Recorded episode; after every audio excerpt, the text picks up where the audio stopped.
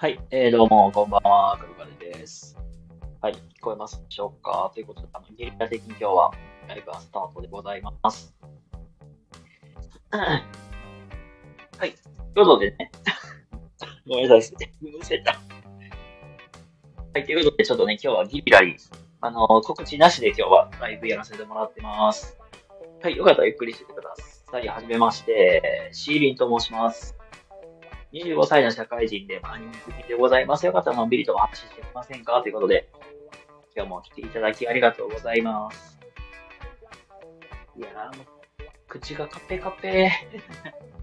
あの、めちゃくちゃ唇乾燥してしまいまして、リップクリップを探してるけど、どこに自分が入れたかっていうのを忘れるという、やばい、唇がやばい、カペカペになってきた。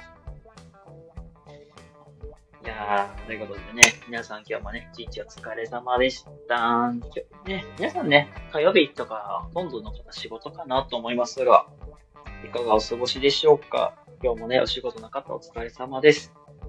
そして、ね、あのーまあ、お休みだった方とかいらっしゃるかと思います。いい一日を過ごせましたか？ということで、あのー一日の締めくくりに まあよかったらどうぞっていう感じです。いや、やっと見つかった。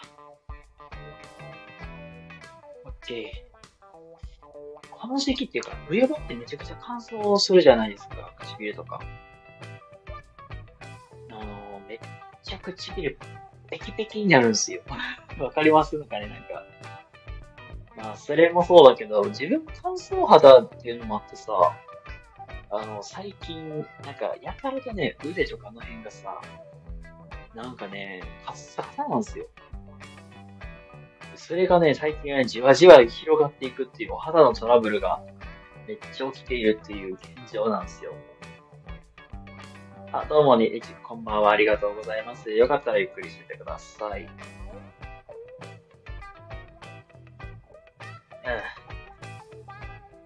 まあ、ということで、今日はね、えー、ギリラライブっていう感じで、今日は、あの告知なしでスタートしております。あ、りんちゃんイラストカメありがとうございます。こんばんは。よかったらゆっくりしててください。あ、これね、あれなんですよ。前のアカウントからのえっとね、仲の良かったリスナーさんから今日実はいただきました。よかったら使ってくださいということで。あのー名前もね、変わったからさ。まあ、あの、よかったらこれどうぞということで、なんか名前にちなんで、あの、のイラストを描いてみましたということでね、あの、早速使わせてもらっております。かわいいでしょほんま。なんかね、結構さ、僕のイメージって結構硬いイメージあるじゃん。勝手なイメージだけどさ。だけどさ、こういう可愛いイラストとかあったらさ、あ、このイラスト可愛いわでね、興味本位に来てくれる人とかいるじゃないですか。なんかそういうので、あの、イラストで釣るってやつね。え、リーラス大好きって？そうですか。ありがとうございます。僕ね、ラジオネームが、パールドルフィンでした。あそうなんだ。へえ。そうだったんだ。初耳。そうなんだ。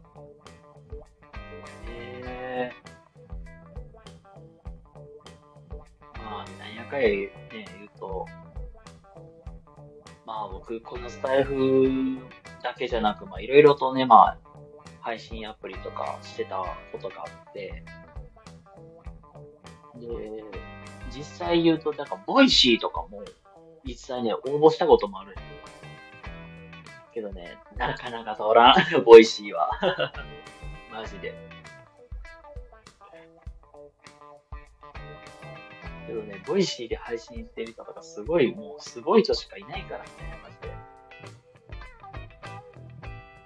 あ、なるほどね、誕生石がパールなのと、スピリットアニマルがイルカでした。あ、なるほどね。はいはいはい。ええー。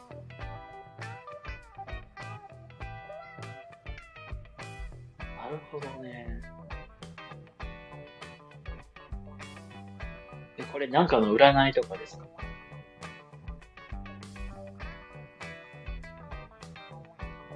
なんか占いとかやったらさ、一時期なんかパーソナルカラーとかさ、めちゃくちゃ流行ってたじゃないですか。なんか誕生日を入れてと、なんか、その日の中、カラーが実はあるから。確か、僕、紫やったんですよ。パースだから。まさかの紫っていう。マジか。まあ自分でもびっくりしてます。本当に。紫かってね。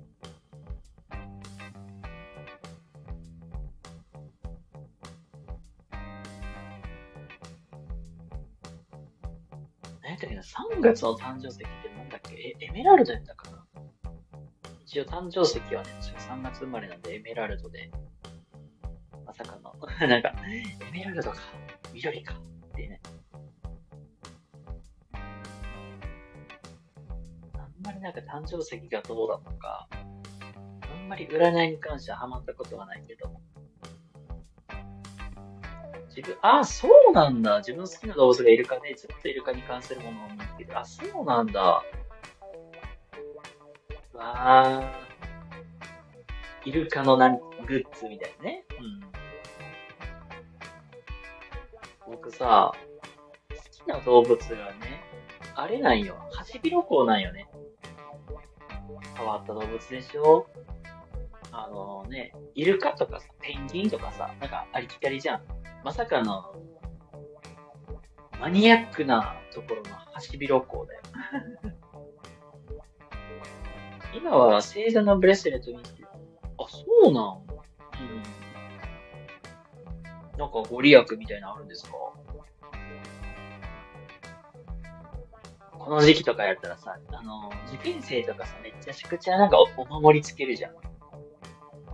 お守りとかはね、よくつけてたね。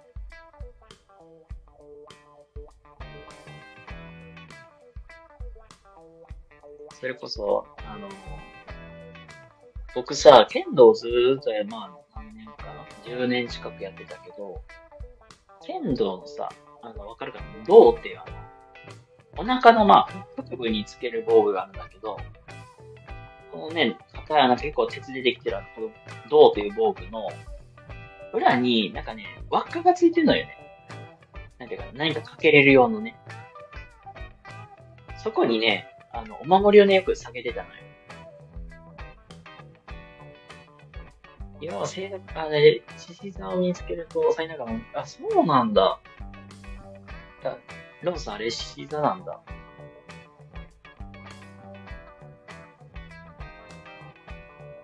それこそさ、あの、この間どうの輪っかのあ、僕、あ、双子座なんだ。双子座だけど、実は獅子座のなんかプレステルトつけて、これがなんか災難から身を守るみたいな。ご利益があるんだ。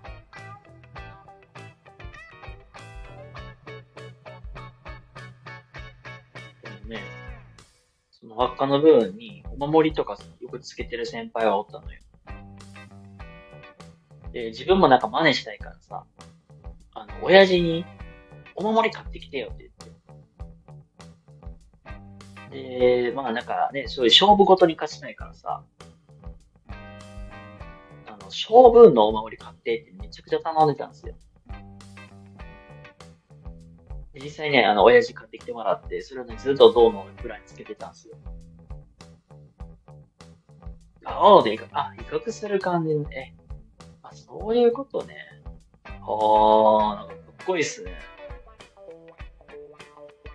だから銅の裏にお守りつけて、ずーっとなんかね、まあ、練習中からずっとされてる。のね、お守り、ご利益いいのか悪いのかわからんけども、結構ね、肝心な試合でね、運を発揮したりとか、それこそだって、採用試験の時もずっとそのお守り持っていっとったからさ、通っちゃったんだよね。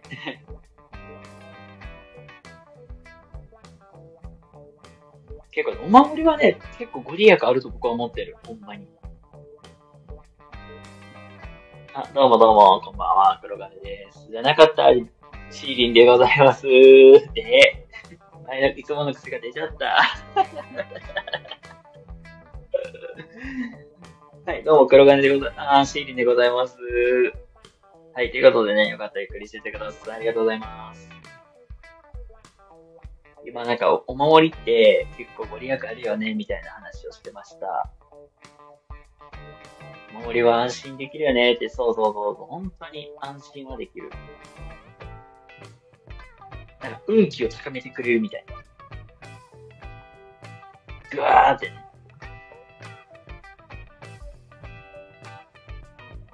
本当に。だからね、今でもね、家にその守りはね、置いてるのよ。性分と、あとね、出雲大社行ったからさ、出雲大社のね、縁結びも、縁結びのお守りとか実はね、家に置いてるのよ。あ、イルカがなくつないか探せる。あ、そうなんだ。えー、どこにあるやろうね。あ、水族館とか結構置いてそうじゃない？えっとね、その、将軍のお守りと、出雲大社の縁結びのお守りと、車にはね、実はあの、伊勢神宮で買ったお守りをもう実は持ってます。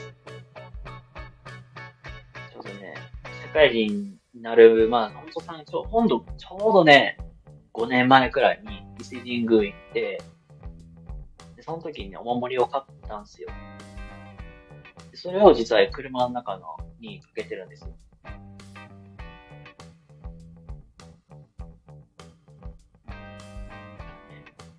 結構ご利益は本当にあると思ってはいる。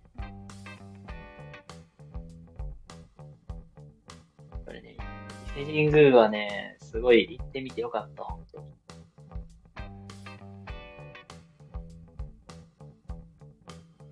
あとね、そうそうそう。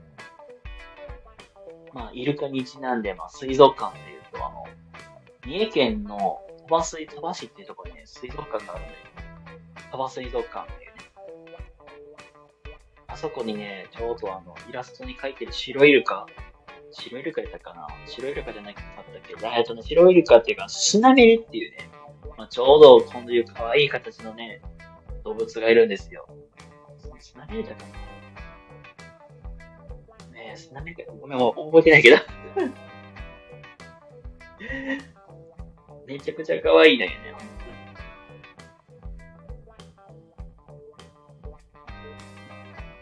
そういうグッズとかはあると思う。収集癖があって捨てなさいって言われる。ああえ、けどね、この、し、わ、なんというかな、収集癖自体、実はね、これ行動心理学にすごい刺さってんのよね。これね、結構、ビジネスしてる人とかって結構そういう行動心理学とか、社会心理学とかって知っていくといいよって言うけど、結構、人間って、なんか集めたくなるっていう癖ってね、あるのよ。これ誰し、本当に、まあ、ロンさんもまあ、まあ、集めたいっていうのはあるあると思うし、なんかこだわり、僕もなんかこだわりみたいなのがあるからさ、なんかこういうのを揃えとかんと気が済まないみたいな。これ本当にあって、で、この、例えば、えっとねあのなんでエッグチョコってわかります？それをテーマにし、話さない。ああ、いい、いいっすか？今度それでやります？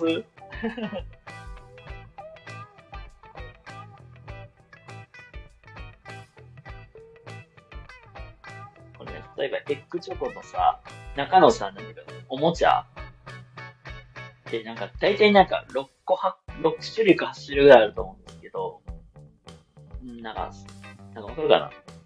で、程よい数にしといたら、それは結構なんか購買欲がかって、結構買う人が多いとかね。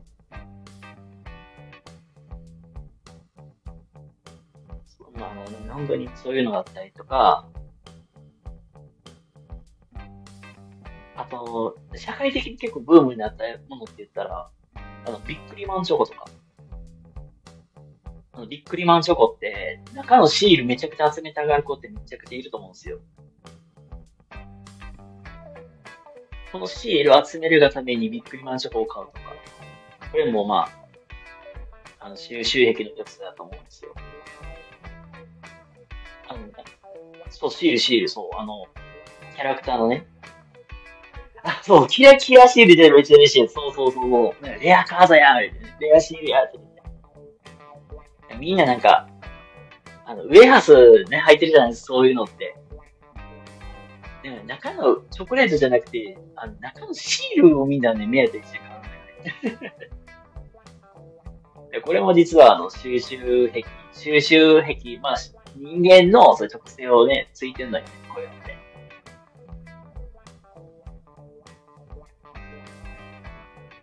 カード出すとめて、えー、え、何それ。え、カード出すと何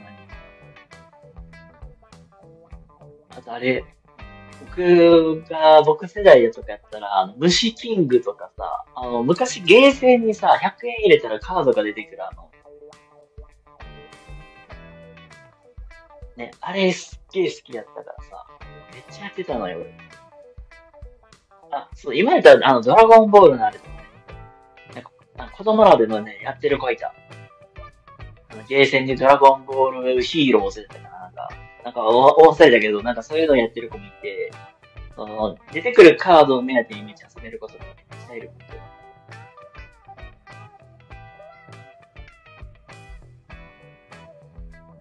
ほんまにあったあった。あ、僕はドドラゴンボール世代。いや、そうなんだ。えー、今でもね、ま、まだドラゴンボールやってますけども。今あれだよね、なんか、ドラゴンボールって言ったら、悟空の子供がいるみたいな設定やしね。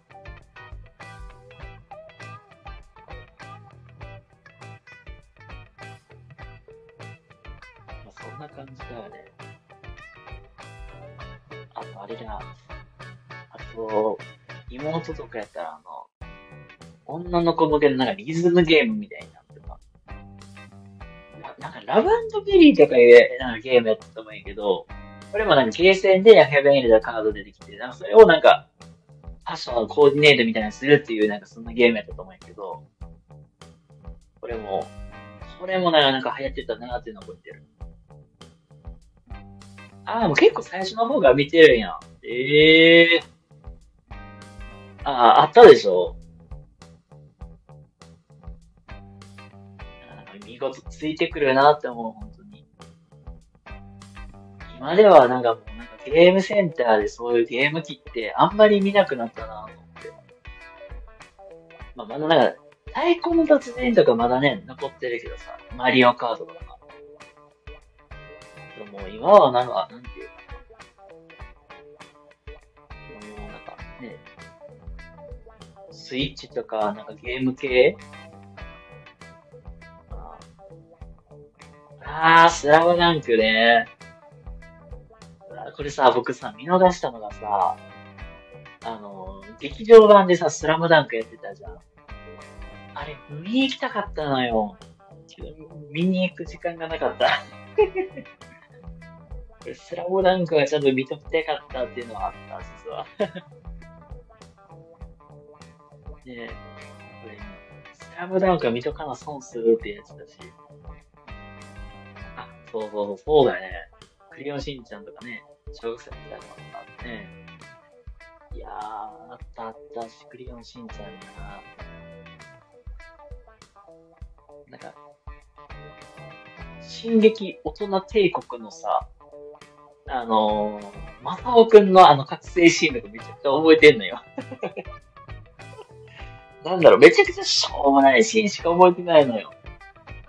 あの、マサオくん覚醒シーンでね、あの、あの、多分、知ってる人は知ってると思うんですけど、あのね、マサオくんってさ、イメージ的にはさ、嫌だよ、姉ちゃんみたいなね、ああいうイメージじゃないですか。大体なんか、なんか、お前やりよって、嫌だ嫌やみたいな、あの、あああいうキャラクターじゃないですか。結構気をや、気を、気を弱なイメージおお持ちやと思うんですよ。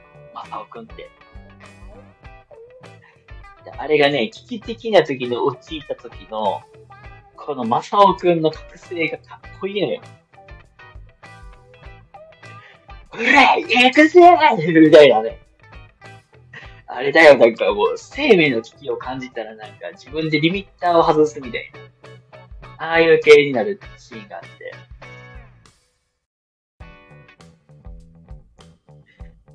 あの、大人帝国だあの、幼稚園バスね、あのバスを思いっきり、あのぐんぐん、ガンガンに運転していくってやつね。妖怪吉祥はって、白井さんに言って原稿作られたら。あー、あれね。今ではなんか、グリグリグリとかね。え、どうなの今のスクリオンしんちゃん、ごめんなさい。どうなってるかわからんけどさ。なんか、あんまりなんていうかな、なんか、そういう暴力的なシーンって減ったんちゃうかなって。どうなんだろうそこまで覚えてないけど。あー、チョコビーね。うん、あるある。ね、結構僕も食べてた。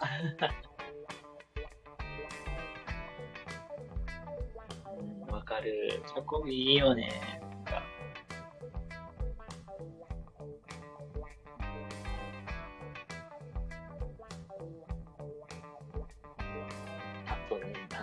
ねねちゃんのあのね、裏では実はめちゃくちゃ怖いっていうね。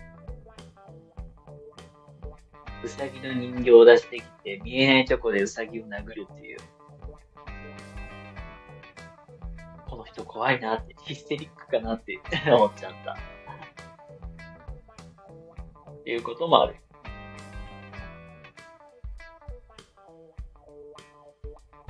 え、皆さん、え、まあ、言うたらね、みんなクレヨンしんちゃんとかドラえもんとか結構昔からやってるじゃないですか。他、こういうアニメ好きだったとか、子供の頃こんな見てたよとかってありますかね。あーね、クレヨンしんちゃん、確かに。あんまり教育的には良くないよねって言われてますよね。あの、しんちゃんってね、あの、当然の前でお尻を出してブリブリであのシーンね。あまりこれは良くないという人おったよね。あ、セーラームーンとかだったんだ。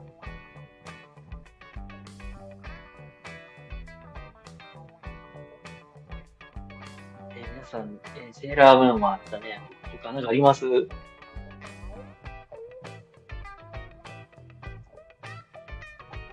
ーラームーンでなんか、一回実写化なかったっけ？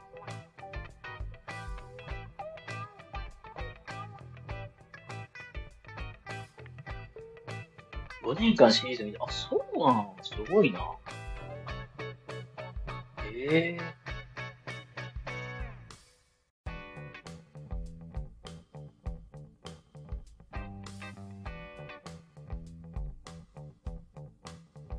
どうなの僕ら世代とかやったらさ、そう、まあやっぱりセーラームーンとかもあったし。え？あー、え、北川景子やったっけ？全然覚えてないけど、なんかちっちゃかせたなってのは覚えてんのよ。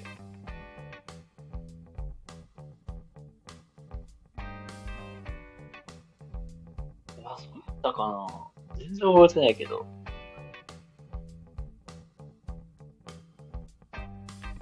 セーラーマンス役です。ええー、全然覚えてない。全然覚えてない。それこそさ、多分ロンさん、え、どうなんだろう？ロンさんとかギリ世代なんかわからないけど、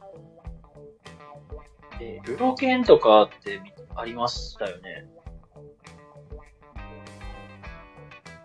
ええー、若き、若い頃の北川景子めっちゃ気になるやつやん。めっちゃ気になるやつやん。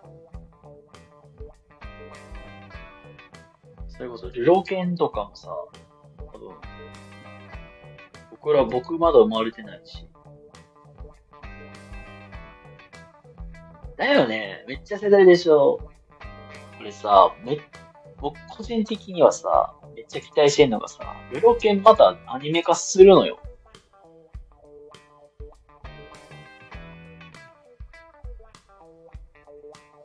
ルロケン、なんか二十数年、二十、二十年以上ぶりかな。また、なんか今年のね、どこやったか秋とかやったかな。ちょっと忘れたんやけど、ルロケンまたアニメ化するんですよ、しかも。でもね、PV 出てるんですよ、これ実は。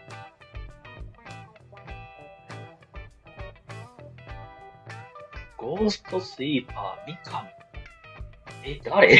な、なんだこれ？ええー、責任なんねんけど。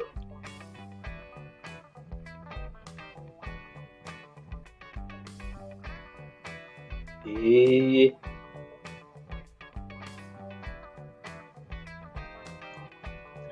僕の世代、まず僕の頃かな。あの、ナル、ナルトとか、ブリーチとかって、あ、多分ね、ちょうどドハ、ド、ね、ド世代やったらワンピースとか。悪霊大使、あ、へえー、そんなんあるだ。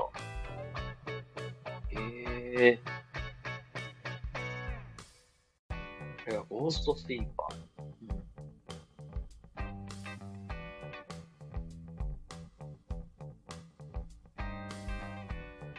ワンピース、ナルト、ブリーチあたりがちょうど同世代なんや。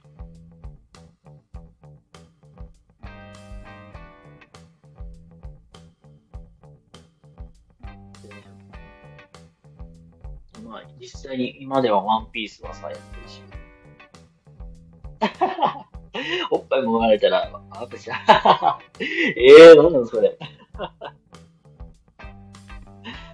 多分今それをテレビでやると多分、多分放送的的にはまずいやつやけど。え えー。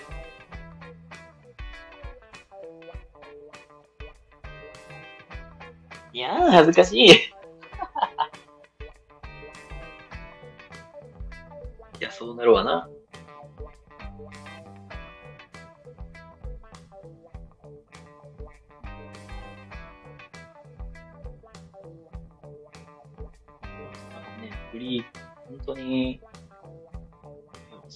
近までやっぱりブリーチもアニメしてたし、結構、これもね、ちょうどね、好きな特進やったんすよね。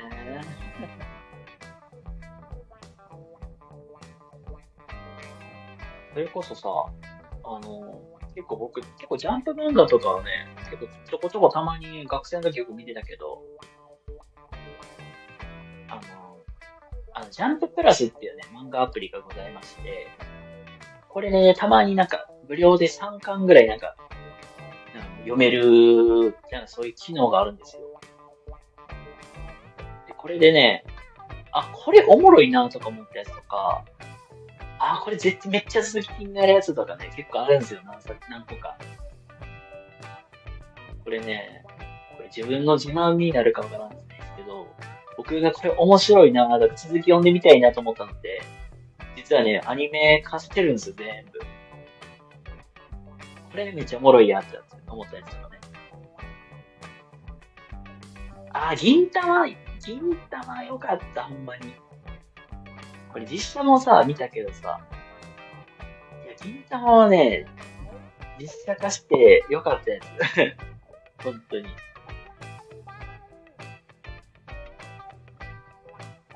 ちょうどね、あの、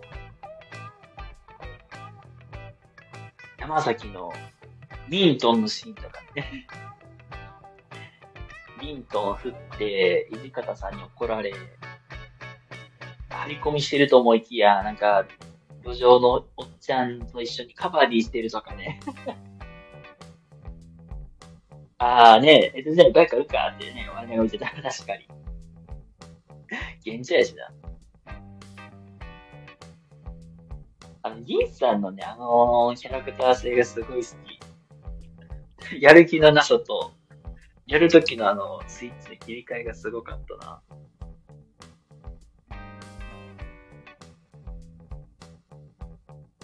たまにね、ちょく、著作権ギリギリのやつとかもやってたけどさ。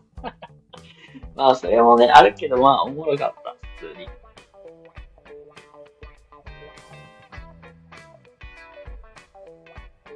それこそ本当に中に、ミサイルとかのね むちゃくちゃやもんな。本当に世界観とか。江戸時代絶対こんなんなかったよとかね。けど一番の驚きなのってさ、銀さんって腰に木刀下げてるじゃん。よう日本刀でおられへんなと思ってさ、ずっと見てた。あの、洞爺湖っていうね、あの、お土産用の木刀ね。桂さんにやられたら、狙われたりね。エリザベスの正体って何なんだかね。と思ったりすることもある。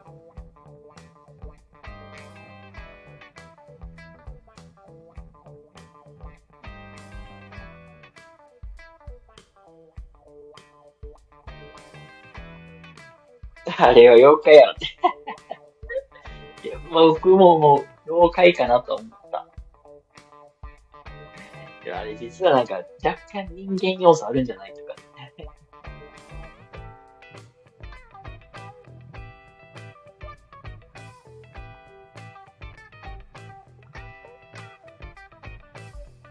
それは本当に、まあ、何だっけな、どっかのシーンやったと思う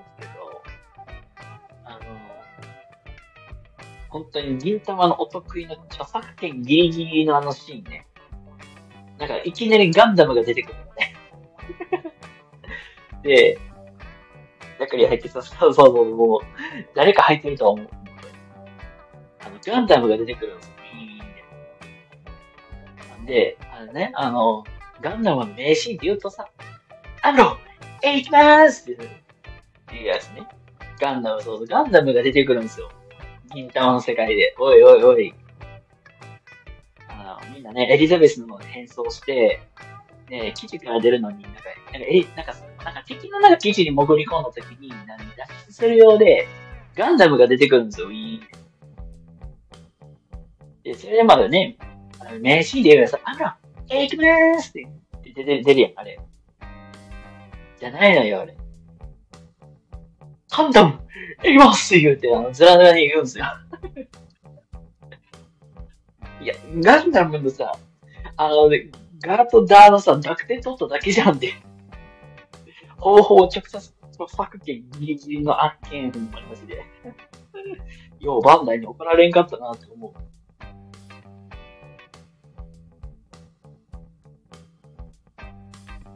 でもなんとか走り切ったってのはすごいよ。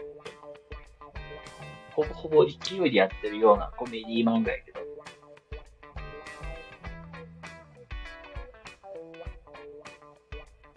ジャン、ジャンプ系の漫画ってね、ほんま面白いの多い。それこそさ、あのー、例えばだけど、えっとね、鬼滅の刃とかさ、あれ実は僕、何年前かな5年前ぐらいからすぐ実は目つけてたのよ。これ絶対おもろいなって。とか、あと何だけど、ラジエーションハウスってあのわかります？あの、月9のドラマで、ちょっとなんか、久保田君と、本田翼ちゃんがなんか出るんですけど、放射線会議、放射線技術の話なんやけど、このラジエーションハウスも実は原作漫画なんですよ、ジャンプの。いや、これもね、あ、これは面白いなと思ってずっと読んでたんですよ。これは実は。で、これも実写ドラマ、実写にドラマして、ドラマ化してるし、これも。で、言うたら、あと言うたら、今、アニメでやってる、物の語っていうね、あのまあ、アニメがあるんです。これも実は、5年前から試し読みして、あ、この漫画好きやなと思ってずっと読んでました。ああ、グロいからね、わかる。ああ、気持ちはわかる。鬼滅は確かに結構グロい要素多いよね。それを思うとさ、ようこの村見れるなと思う。あとさ、あの、チェーンソーマンとかご存知ですかねこれチェーンソーマンも実は僕、作画があんまり好きじゃなくて、実は見てなかったんですよ。最近まで。で、で、子供がね、ちょうどね、子供、まあ、まあ、僕関わってる子供が、なんかチェーンソーマンが思いっきり好きになって、思いっきりなんか好きになって、好きなんですよ、もう。あのね、ちっちゃい子供ってさ、なんか、なんか、仮面ライダーごっこみたいなのするじゃん。で、それをするくらいすっごい好きで。で、あそんだけなんか、子供が好きっていうのはなんでやろうなと思って、まあちょっと見てみようと思って見たんですよ。けどね、思った以上にね、グロかった。あの、これね、多分あの、鬼滅以上にグロいと思う。ああ、鬼滅、あ、チェーンソーマンね。ストーリー的になんか悪魔退治をするみたいな、まあストーリーなんですけど、まあなんか人間性のな、人間のなんか闇みたいなの見 えちゃうからさ、まあそれもなんかあんまりって部分はあんねんけど、主人公、なんか出てくる人物がなんか死んでいくっていうね。それもなんか嫌だ、嫌なんですよ。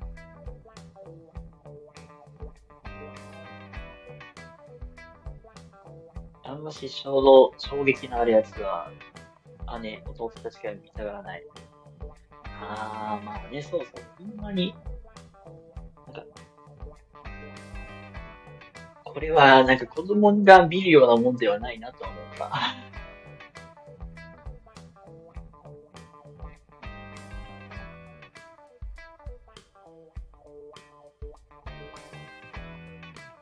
あ、だ呪術回戦までかな、ギリギリ言ったら。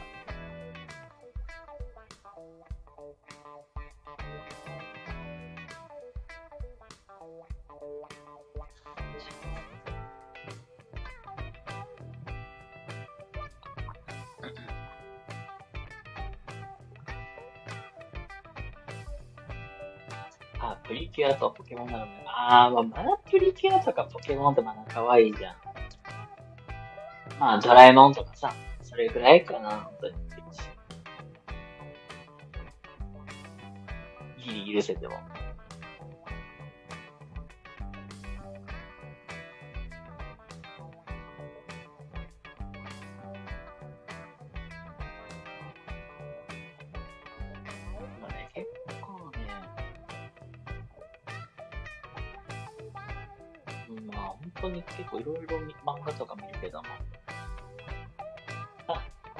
今日はそろそろ、ということで、ああ、ロンさんありがとうございます。本当に。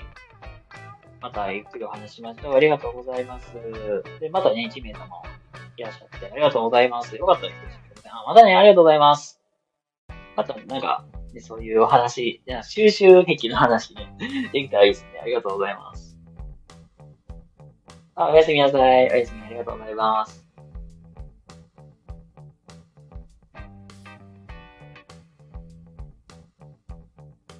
ということでね。実はちょっとね、コーヒーをさっきまで飲んでたんで、結構今冴えてるんですよ。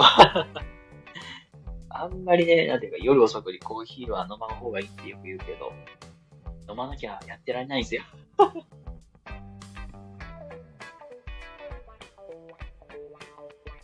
めっちゃ最近の悩みを言うとさ、コーヒーメーカー買おうかなって迷ってんのよ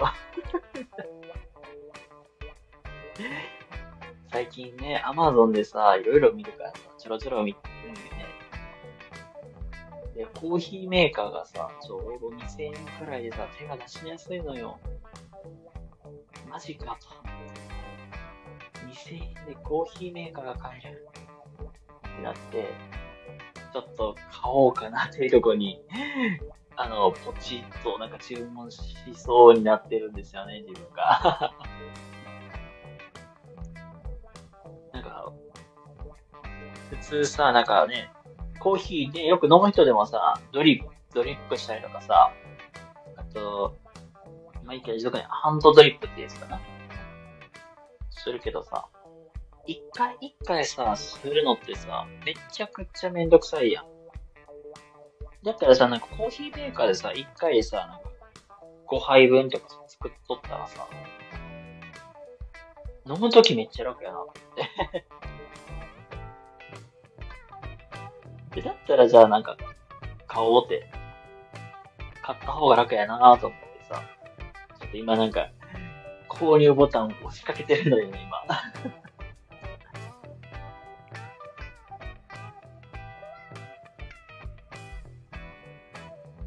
皆さんなんかね、今何、なんか欲しいものとかさ、これいいなとか迷ってるものとかってあります？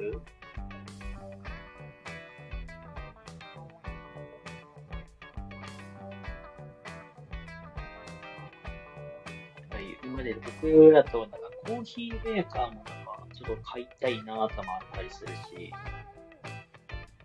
あと、そうだな。何をそうごまれてるか。テーブルね、そう。今、今使ってるテーブルがさ、なんか、意外とちっちゃくてさ、最近まあ、ソファー買ったからさ、そのソファーの合うようななんかテーブルを一個買っとこうかなと思って、テーブルも買いたいけど、まあな、テーブル、まあ、サイズどれぐらいの方がいいのかなとかね。めっちゃね、なんかどうしようかってなってる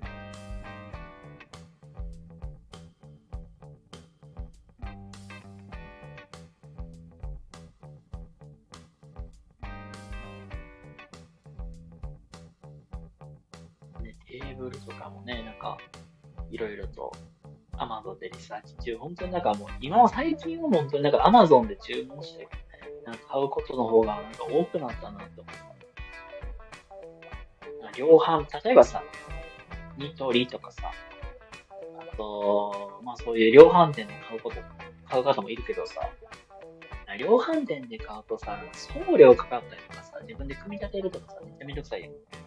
あ、ベニーさんどうもどうもありがとうございます。あ、やっとつや、お疲れ様です、本当に。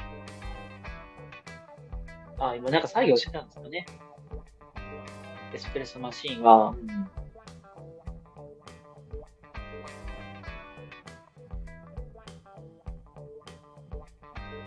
あ、手入れか。うん。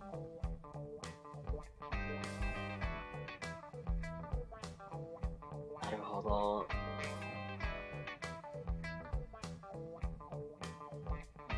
あの、コーヒーのカスとかか。詰まったりとか。あ、ミルクは私、あー。あ、あれか。ドルチェネクストって書いてあったなんか、ネスカフェとかであるよね、なんか、ドル、あの、マシーン。一回ね、実家でね、使ってた時期あったわ。あー、ラテアートとか、あ、それこそさっきのロンさんとかラテアートすごい好きなんですの。チョコレートソース使ってね。いいな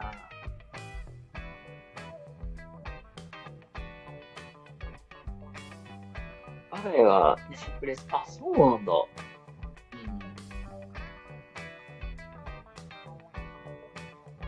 ん。あ、あれだよね。あの、なんかめっちゃテレビとかでよく見る、なんか、定期購読のやつでしょ。マシーンがついて、なんか月になんか一回なんかそういうセットが送られてきて、思う存分なんで見てください、みたいな。まあね、全然悪くはないのよね。あ、キャンパス部帰るんだ。へえ、そうなんだ。あ、そう、私、そう、あ、そうなんだ。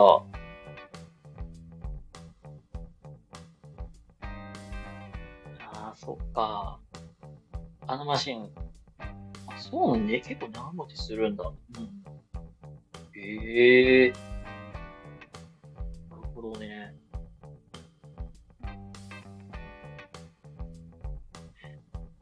ああ。あれだよ、本当にさ、一回一回さ、お湯沸かしてさ、お湯、なんか沸かして入れてがね、めっちゃめんどいからさ、全然買おうかなと思ってる。実際。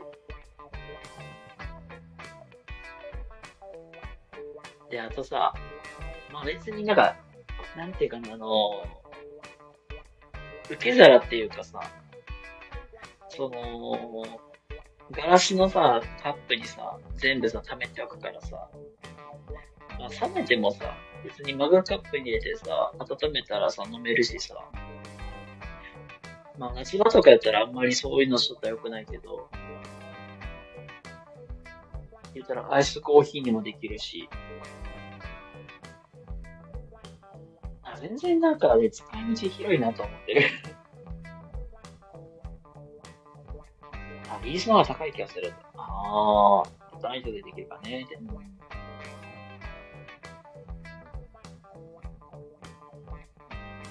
ドリップコーヒーは眠れなくなるらしいけど。え？やばい、やばい、めっちゃ飲んでる。やばい。エスプレッソはいいね見つけると。えー、やばい。やばい。やばい。何が、いや、めっちゃやばい酒で。めっちゃ飲んでるんやけど。あ、イタリア人に行ってるって、あ、そうなんや。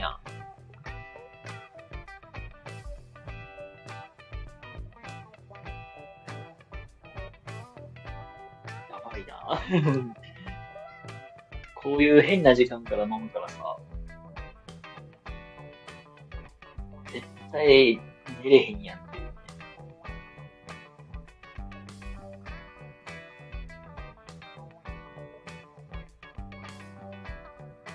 なんというか、うーん。まあ、教師をね、ずっとやってた頃って、あのーね、朝方じゃないですか。言うたら、みんな子供たち朝からさ、朝早くから来るからさ、大体教員やってた頃はさ、朝方でさ、もうなんかずっとなんかやってたんやけど、今の仕事ついてからはなんか夜型に変わってさ、なんかなんか朝もゆっくりになったからってのもあんねんけど、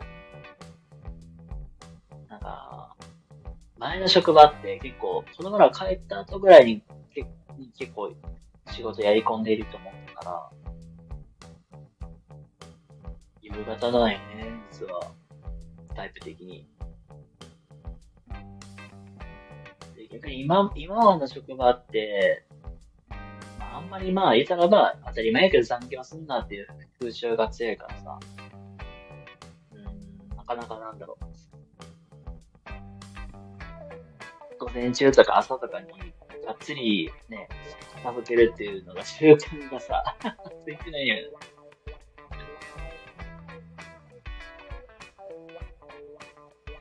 全然頭、朝、朝はね、全然頭回らんのよ。お昼になりにかけてだんだんだんだんなんか頭がっつり回ってきて、うまい感じにさ、なんかスイッチが入るのよね。これ書いた後ぐらいから。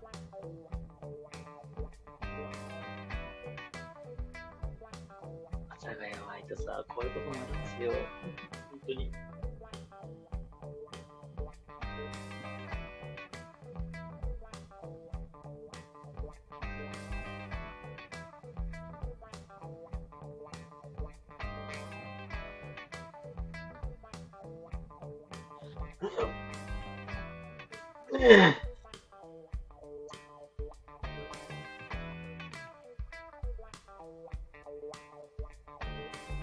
あ、睡眠不足か。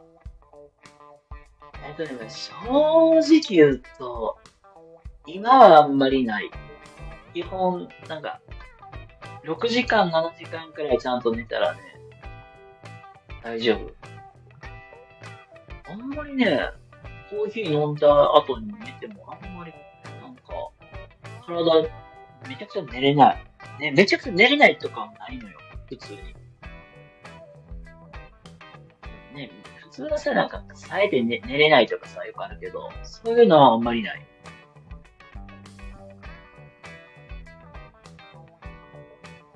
あの、あれ、わかる？だから、例えば、モンスターとかさ、レッドブルとか、あの、リポビタンデーとかさ、なんかそういう栄養ドリンクっていうか。ああいうのを飲んで飲んだ後にでも寝れる。実は。俺どんな体してんねんって話だけどさ。あの、わかる。なんかモンスターとかレッドブルーって、あれカフェインの、カフェインをさ、なんか言ったら、炭、なんか炭酸にさ、カフェインと砂糖をガッて入れてるだけのなんかそういう飲み物じゃん。あれもさ、全然飲んだ後でも全然寝れんのよ。ちょっと、僕の体がすっきり寝てるカフェイン中毒って言っていいんかなわからんけど。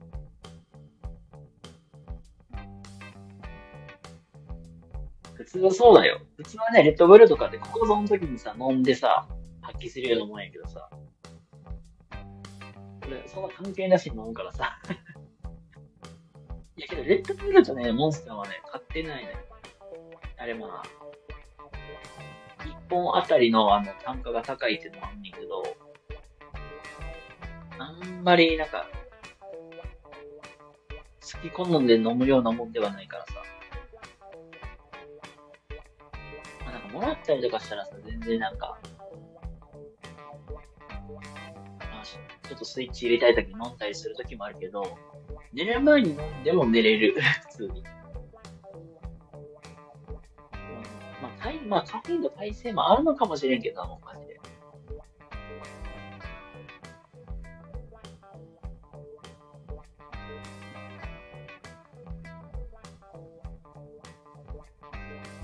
すごい大切になりましたよ、もう。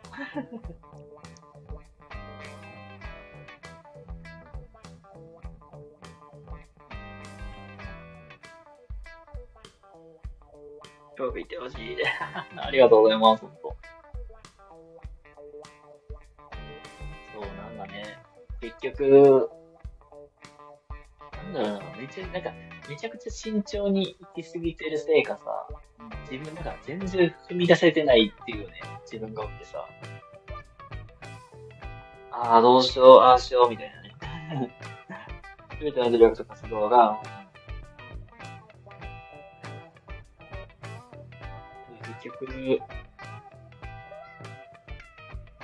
まあ、進めていってはいるものの、なんか、このままいって大丈夫だったかなっていう自分、こう、なんか、先を怖がる自分もって、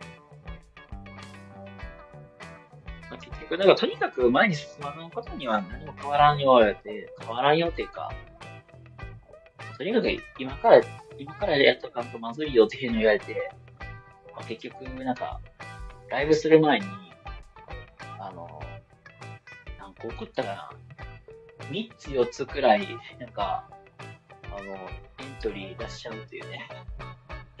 もう勢いで、やっちゃえって感じでエントリーしたのよ。そう、本当やってみなわからない。本当そうなんよ。だから、なんか、まあ、今日もさ、あの、エージェントさんの話をしとってんけど、まあ、こういう、まあ、こういうのもいいですよっていう、まあ、紹介もあったりとか、やっぱりもうちょっと、まあ、その、まあ、リンさんの望みだと、もうちょっと広いとこ見てもいいんじゃない？と言われて。まあ、これね、複数のエージェントさんを使うと、まあ、難しいなってメリットって、やっぱり、それぞれ言うことがさ、似てたり違うかったりするから、どれを信じたらいいかわからなくなってさ、あ、どうしようと思って。まあ、結局、なんか、本命で行きたい会社がここやからってなって、まあ、それに似たようなのを、まあ一応、なんか、セレクトしてやってあるけど、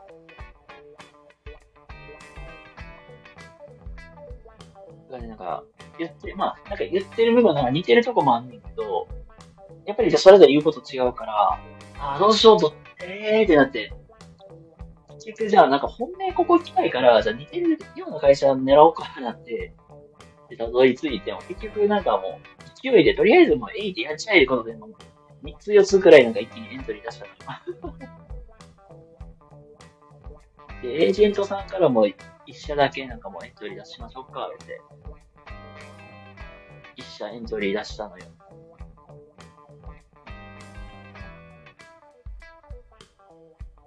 たまたままあ、その、別のまあ、なんていうかな、媒体さんで、あのなんかスカウト、なんかスカウトメールがね、結構来んのよね、たまに。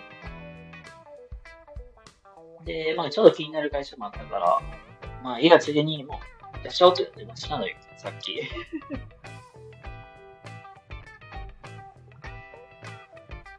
だけどね、エージェントさんと話してると盛り上がるときは盛り上がるし、本当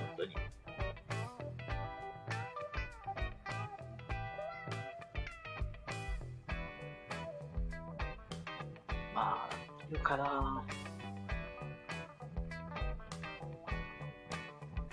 それこそ本当になんか、うん、結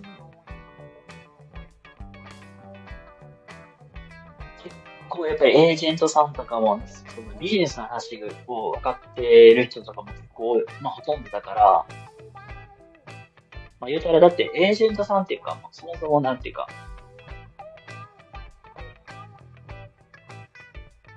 なんていうかな。うん、エージェントさんとかもさ、基本、ななんていうかな。結構話、まあ、聞いてくれる人もいるし、まあ、答えは、あどっちがいいんやろうとかね、悩むときとかも、まあ、こういうアドバイスしてくれる人もいたりするし。ああ、まあ確かにね、書類関係、え、本当にこんなの大丈夫なんかなと思ってさ。いや、全然かけてますよ、言われるけどさ、えー、ほんまにこんなの大丈夫でなってさ。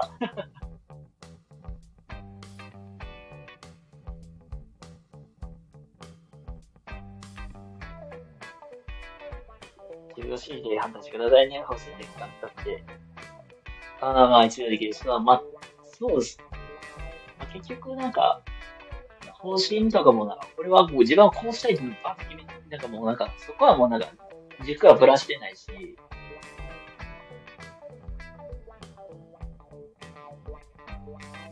うん。なんだってしていいいいものねって、そうそう。と、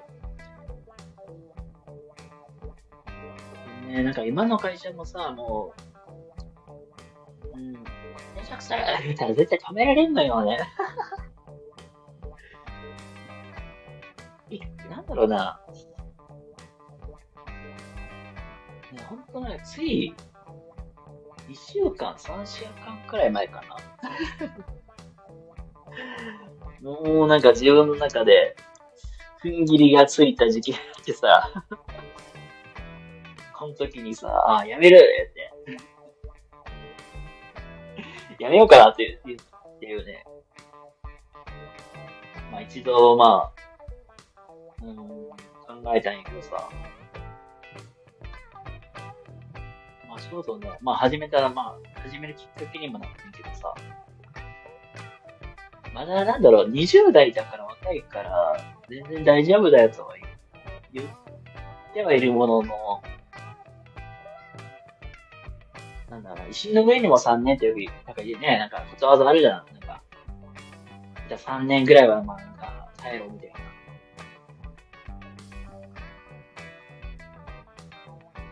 ね、あるでしょなんか、僕的にはさ、確かに3年耐えるっていうのは、まあ確かに、耐えることも確かに大事とは思う、普通に、僕は。だけどさ、その3年ってさ、めちゃくちゃでかないと、僕思ってさ。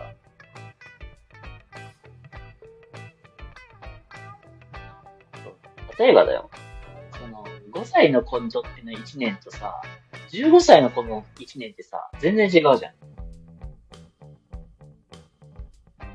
あの、15歳のの子のからの、15歳の子から子にとっての1年ってさ、あの、大体なんか、うん、なんか5歳のお子さんが、まあ5年生きたと同じぐらいあるじゃん。あ、わかんないよ。ごめんなさい。表現が難しいんですけどもうちょいです。例えばだよ、まだ二十歳の人がその一年とさ、四十歳の人の一年って全然違うじゃん。四十歳の人の年って、結局、僕らに二十歳の人の二十代の一年っていうか、2年、二倍違うじゃん。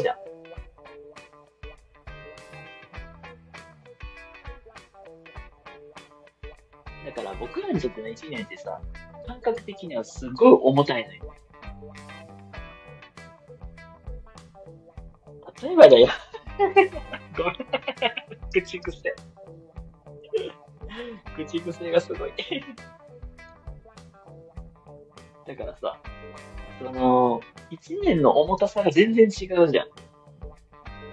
30代とか40代の1年でさ、僕らの20代の1年ってさ、重さって全然違う。え、じゃあその中で3年ってなるとさ、なんか僕的にはすっげえ豆腐るなと思ってさ、いいね、口癖。で僕のなんか頭の中では、っていうか、あの、20代のうちにそういうマネジメント経験はししてみ、しておきたかったって目標はあるんだよ。したいって目標はあって、で、まあ、このちょうどこの業種に入ってくるときに、まあ、いろいろ調べとったら、まあ、結構出世が早いっていうのも、まあ、ったから、あ、じゃあ、あ結構マネジメントをするんであれば、まあ、結構早いうちにそういう経験できるんだったら、じゃあ、早いうちにちゃんと勉強しとかなあかんなと思って、そっからない。あのー、まあ、子供のことに関する勉強とか指導の仕方とかって、まあ、職場に行ったらじゃん勉強できると。だったらもう空いてる時間はやっぱりそういうのに時間を費やしたいから、そこから結構実は僕ビジネス書とか読むようになったんだよ。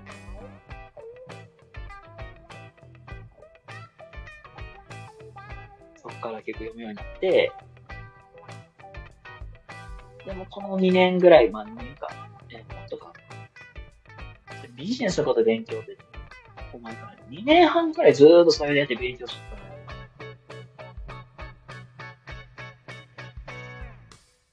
やっぱり今の会社に移って、移ってから、やっぱりなんか、なんか僕の思ってるスピード感と考えると全然違うなってなって、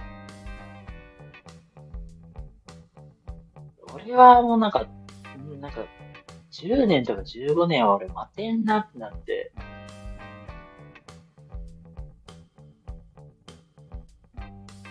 で、それはね、なんていうか、その、今の会社って結構年功序列の風潮が強いからさ、まあ、確実に、まあ、昇給はしていくわけやけど、あの、例えば15年、10年、15年ぐらい耐えたとしてもさ、もらえる給料ってそんな変わらんなと思って、さっき言って いや、もう結局なんかもう、まあ、ちょうどね、2、3週間前くらいに、まあ、いろいろ、なんか、もう、きっかけがあって、まあ、そっから、まあ自分の目標に向かってじゃあ、進もうとなって、ああ、その、なんか副業と兼業が OK なところ。そう、だから、もう、その、まあ、本命がね、まあ言うたらもう、結構副業も兼業もまあ OK なとこやから、まあ、兼業は、兼業難しいけど、副業 OK なとこやからさ。まあそれこそだって、独立を促すような会社やからさ。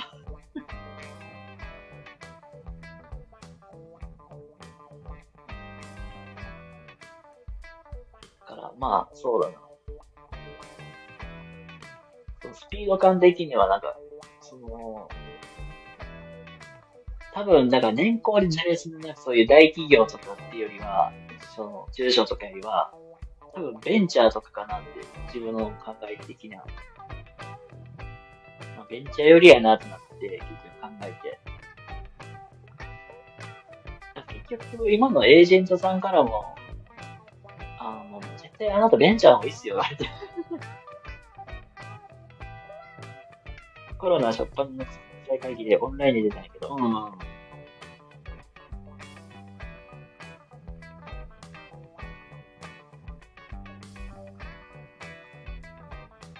日本の企業、飲料企業支持主義だと思って。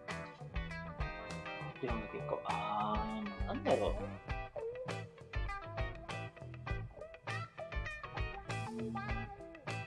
なんか、なんていうのかな。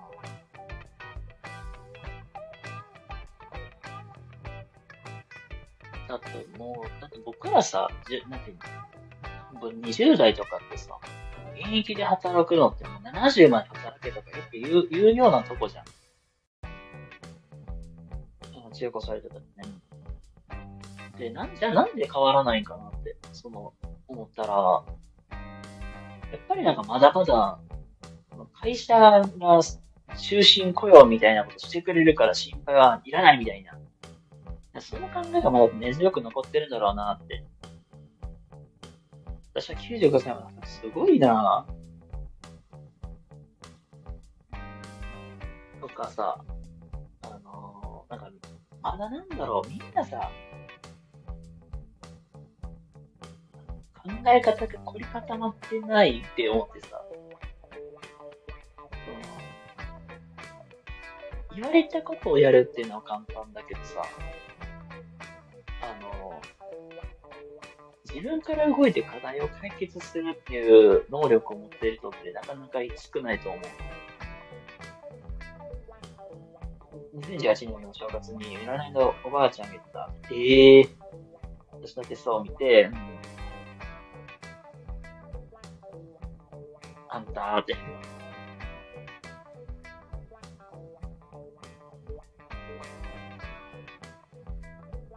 自分を大切にすれば、うん。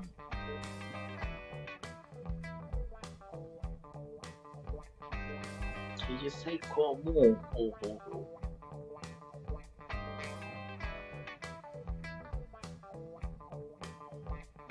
現役はすげえな。すげえな。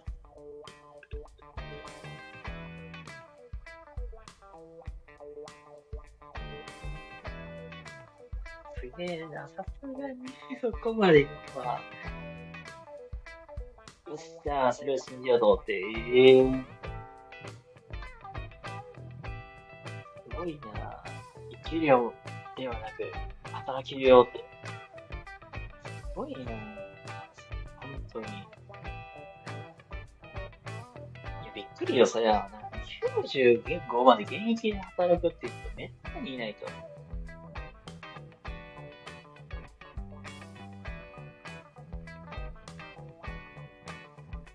それこそ、まあ、本当自分の目標っていうかもう、その、やっぱり今のお仕事とも関係はしてくるからさ、障害を持った人の、まあ、働くサポートはしたいっていう目標があったその中で。で、まあ結局、なんかね、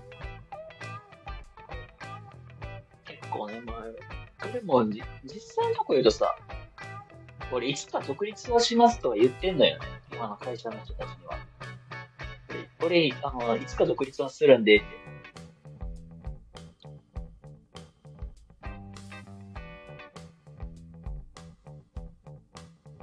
でもね、なんだろう。独立をしたいって言ってるし、まあ、まあ、人材育成とかもまあやっていきたいなとは言ってるし、実際は。聞かせるというと、今しは。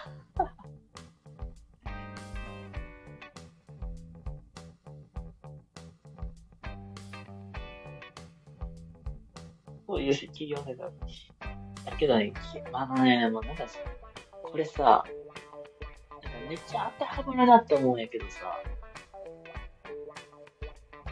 知らないものにさ、知らないうちにさ、起業しますとか言ってさ、これ博打なんよね、正直言うと。ね、知識も追いついてない状態やのに、じゃあ独立しますって言うとさ、もうそれって博打を売ってるのと同じない。だから起業するのはいいけど、その前にじゃあちょっと、副業して、うまいこと回るようになってから、やっぱりそこは手放すべきなうん。けど、するまでは怖いよねって。いや、まあ、その気持ちはすごくわかる。ほんま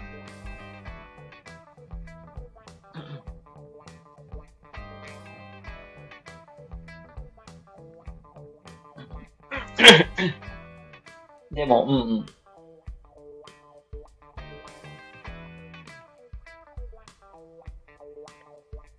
やばいと思ったら、うん。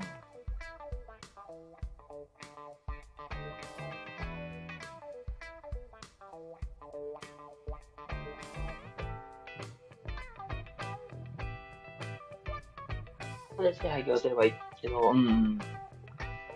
ああ、多くの場合ね、なんか、無理になんかやろうとするもんね、なんか。廃業ってよりは、倒産とかよりは、なんか、まだなんとかしてやろうって。あ、そうそう。だから引き際を見ずに、引き際がわからんから、そのまま続けてしまって、結局、おじゃーんみたいなやつね。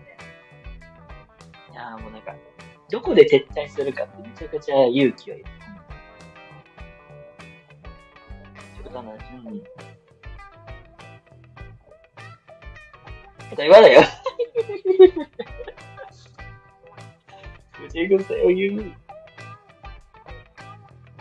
だから、僕自身なんか2年くらい本当にそういう経営とかそういう便利、ビジネスの勉強とかもさ、しとったからさ。まあ、って言っても、まあ本当になんか、もう軽くかじった程度やけどさ。でも私も一回みけるよって、そうそう。あの、僕の知り合いがね、ちょうど実は去年の、まあ、いつ言ったかな、秋ぐらいからさ、秋か、秋か冬ぐらいからかな。あの、独立してるんですよ、今。まあ、独立して、あの、発達障害のお子さん向けの家庭教師っていうのをやってるんですよ。で全然なんだろう。ビジネス的なことと言うたら、やってること全然僕好きなんよ。まあ、もともとさ、あのー、がまあ、学校の先生、同じように学校の先生しとったからさ。じゃあ学校の先生の、まあ、自分の持ったノウハウとかスキルを使ってさ、実際は、まあ、起業してるから、それは全然いいなと思った。もうね、これさ、そなんか、まあ、悪口とかそういうわけじゃないんだけど、その子の弱点は言えるのよ。起業していくにあたって、絶対に、ぶち当たる壁って絶対こことここは絶対ぶち当たるよね、とか。集客絶対こうした方がいいよとかさ。全然言えるのよ。実際。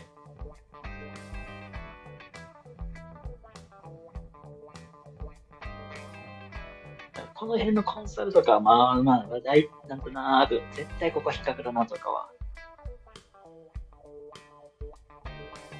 ええー。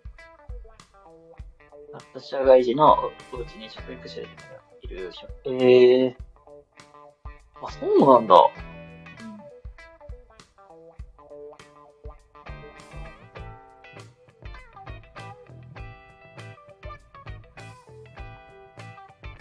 なんか勉強を教えるだけじゃなくて、やっぱりなんか、そういうプライベートで、なんかそういう、プライベートじゃないけど、一緒に言ったらあれ、あれだよ、移動支援みたいなとかするとか、だかもしれんけど、うん。食習慣改善すれば、脳のバランス取れて、うん。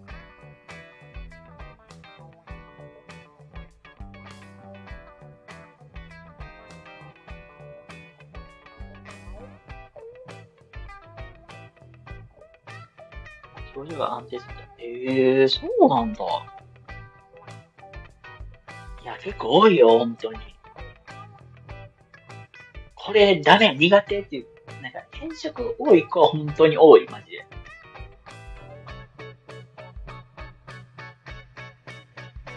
うん、まあね。うん、そのものはなくせないけど、なくせできないけど、うん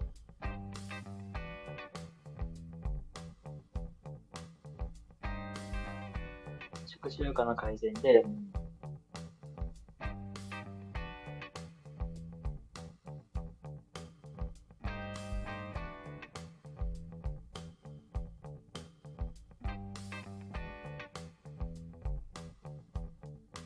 落ち着くってその先生から聞いたよって。ええー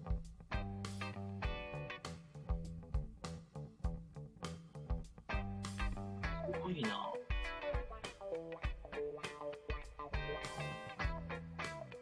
ほうほう。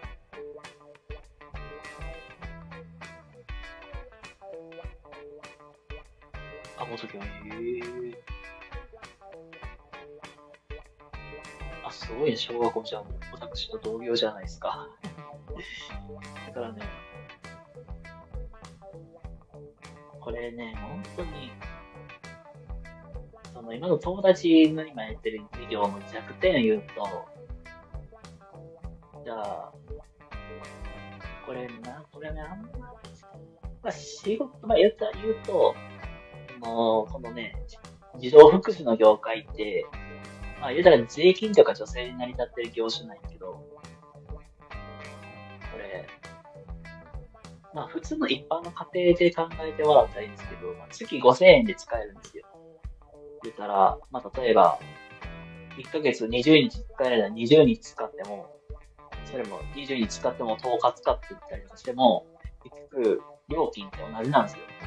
一人当たり5000円くらいできるんですよ。じゃあなんでじゃあ、こうやってビジネスが成り立ってるかって言ったら、市の女性が入ってくるからなんですよ。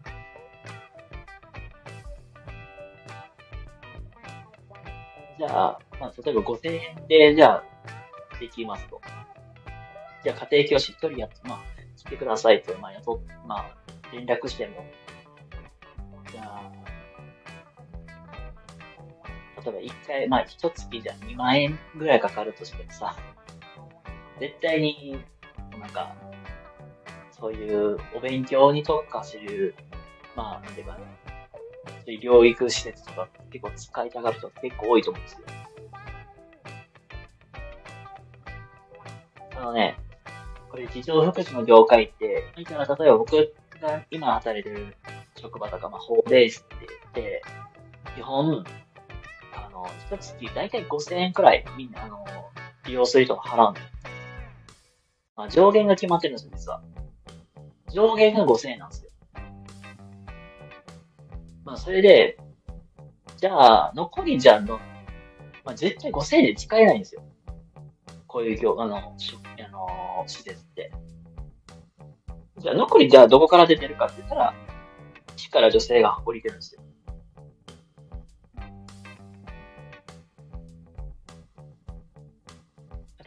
本当やったら、まあ、一月1万くらい、一回利用で1万くらいかかるんですよ。普通はね。一回の利用で1万くらいかかるね。じゃあもうなんか、まあ、例えば10回使うとさ、もう10万かかるやん。もうそんな払えないじゃん。で、で、大体なんか1割負担っていうのが入ってくるから、まあ、1割負担は1万円やけど、まあ、ご家庭によってやっぱり収入の差も違うから、大体なんか一般の家庭って、まあ、一月5000円くらい。じゃあ残りの9万5000円とか入ってくるかって言ったら、実質の女性で出てくる。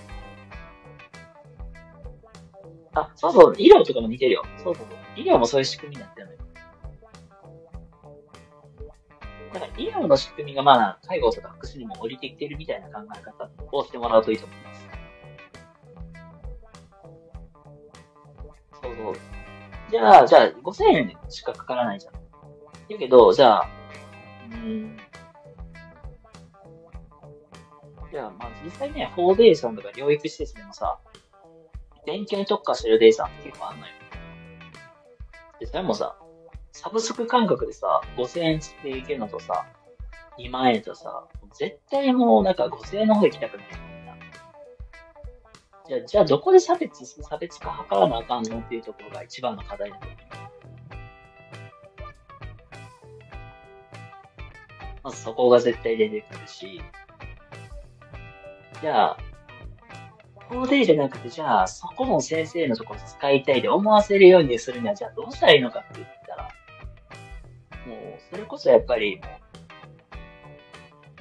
そこを使うメリットみたいなやっぱり提案しなきゃいけないからさ。結局なんだろう。そこを結構考えないと絶対、そのビジネスとしてはまあ成り立たないとは思う。差別化と、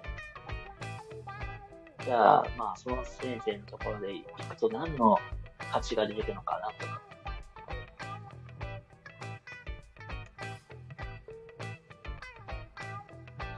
ミングはみんなが4月？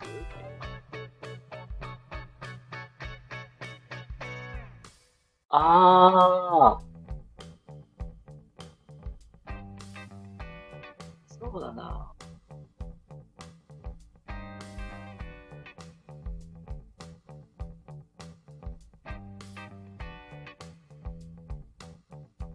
ああ、そういうタイミングとか、ああ、そういうことか。あ、まあね、確かに。でもタイミングもあるし、そうなんシーンよってね、バラバラなんよね。例えば、なんか、不登校のお子さんとかも受け入れてるデイさんもあったりするのよ。これで、なんか、例えば修学時の、修学、修学してるお子さんとかでも、不登校になってしまったとかでも受け入れてるとこもあるし、フリースクールもあったりするわけよ。あー、あー、そっちか。あー、これもね、これもさ、複数、あれ、福祉もさ、結構制度きっちり沿ってさ、それ、なんだろう。定員でさ、まあ、いっぱいになって入れないってなっても、あの、複数、例えば事業所さん使ってたりすると、まあ、複数の事業所さんにも入れたりするのよ。で、じゃあ、料金って普通さ、さっき、まあ5000円くらいでできる、まあ次5000円できるって言ってるからさ、じゃあ5000円5000円合わせて1万かかるのかと言ったらそうでもなくて、これもさ、市の女すごいのよ、これ。どの、二つの事業所使ってても、料金って もう月に5000円くらいで済むのよ。これもさ、うまいことできてんのよ。まあ、どっちでもいいけど。うん、ああ、マルさんどうもこんばんは。ありがとうございます。気抜きに足がつる。大丈夫ですか？足がつるってそれ辛いなマルさん、で、ご挨拶ありがとうございます。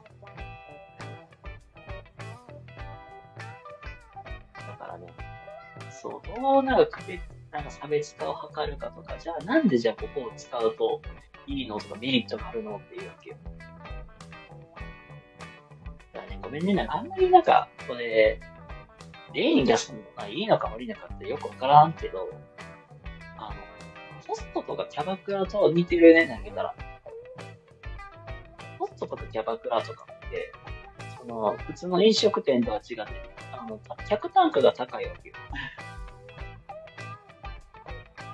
だから、じゃあどうやって来てもらうかって、やっぱりサービスの質とかなんだよね、そこって。ああ、ね、ああ、さ、ね、値引きとかそういうのあるよね。なんかクーポンで何パー引きとか。でもそこの、そこまで回ってないんちゃうかな。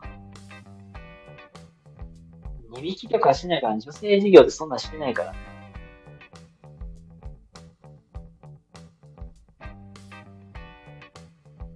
私は、うん、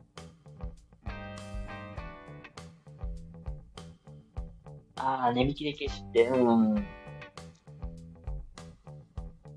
消し、ああ。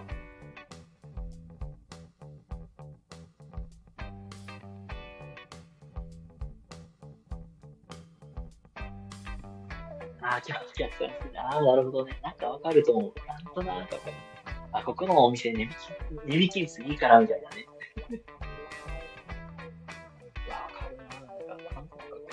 テリーさんでね、無理のご挨拶ありがとうございます。あー、ミーさん頼むわ。うん。あー、なんか、あー、そういうことか。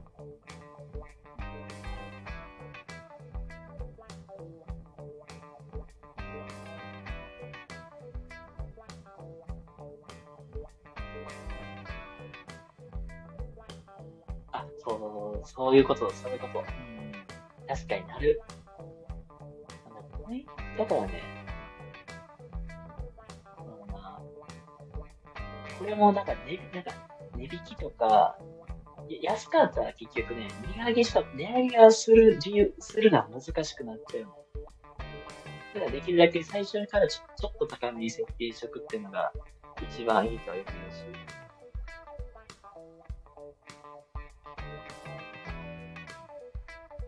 かん。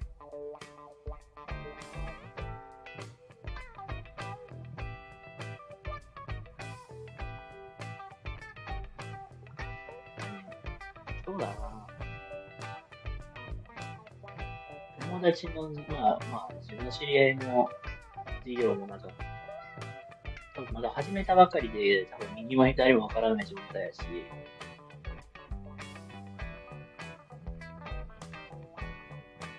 なんていうのかな。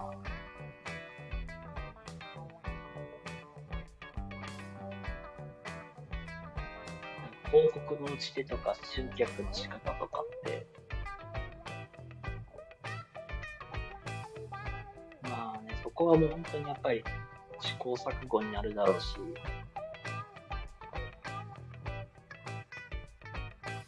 今はね、なんか SNS で宣伝貯金はなんとかなるっていう時代でも終わってるんでね。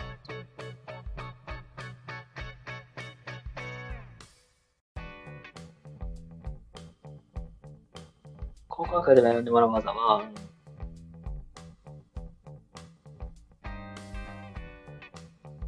いやー、確かにな。これ確実にこれは、これが生きるっていうのもないし、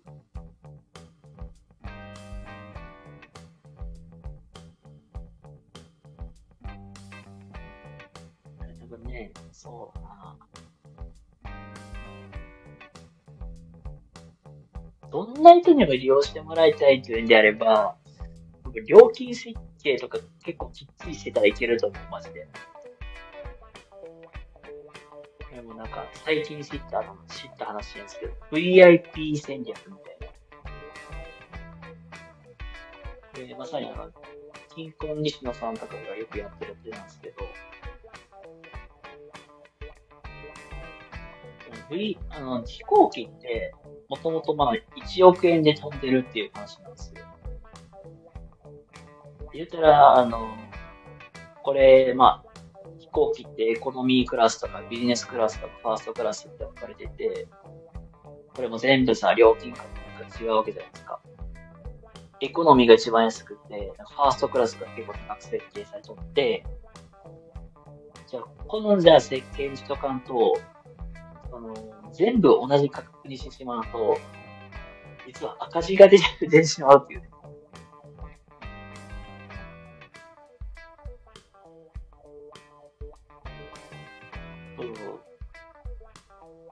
VIP とか、じゃあ、高価格、その、要するに富裕層とかを、まあ、逆にするにはどうしたらいいかとか、その辺って結構大事だよっていうのはよく言ってたなーっていうのは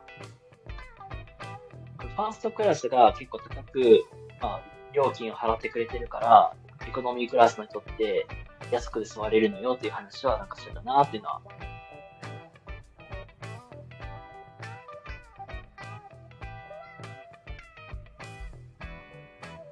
やったりとか、まあ、本当に、友達のね、授業自体もまあ、勉強を見るだけじゃないから、じゃどこまでじゃあ手を伸ばすか。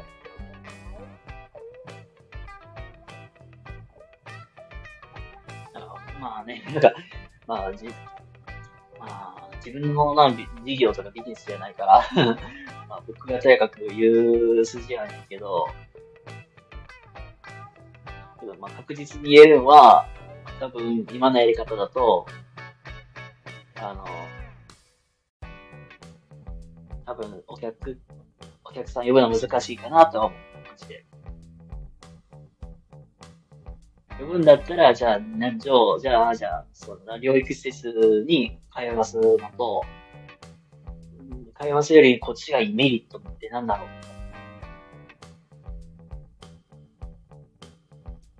でまあ、どう差別化をつけるかってあったりがかなり重要かなって。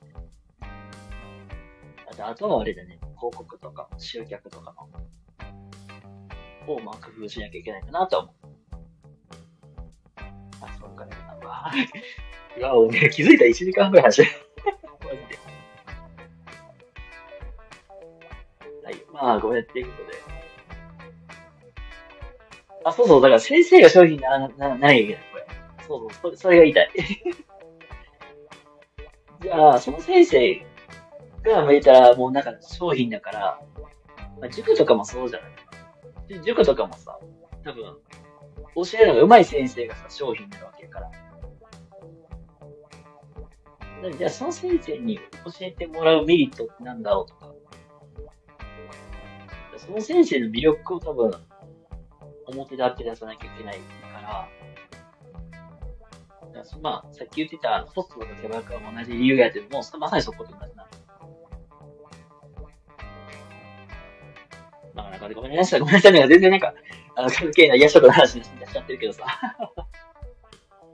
そう、先生が商品にならなきゃいけない。その先生になんか、その、受けてもらうのもとで、まあ、なんでもいい、その勉強するにしても何にしても、じゃあ、その先生受けてもらうメリットは何なのかなって、ここを絶対に、あの、しとかないと、きついかなって思う。そうそう、そこが言いたかった。ごめんなさい、なんか言葉足らず申し訳ない、本当に。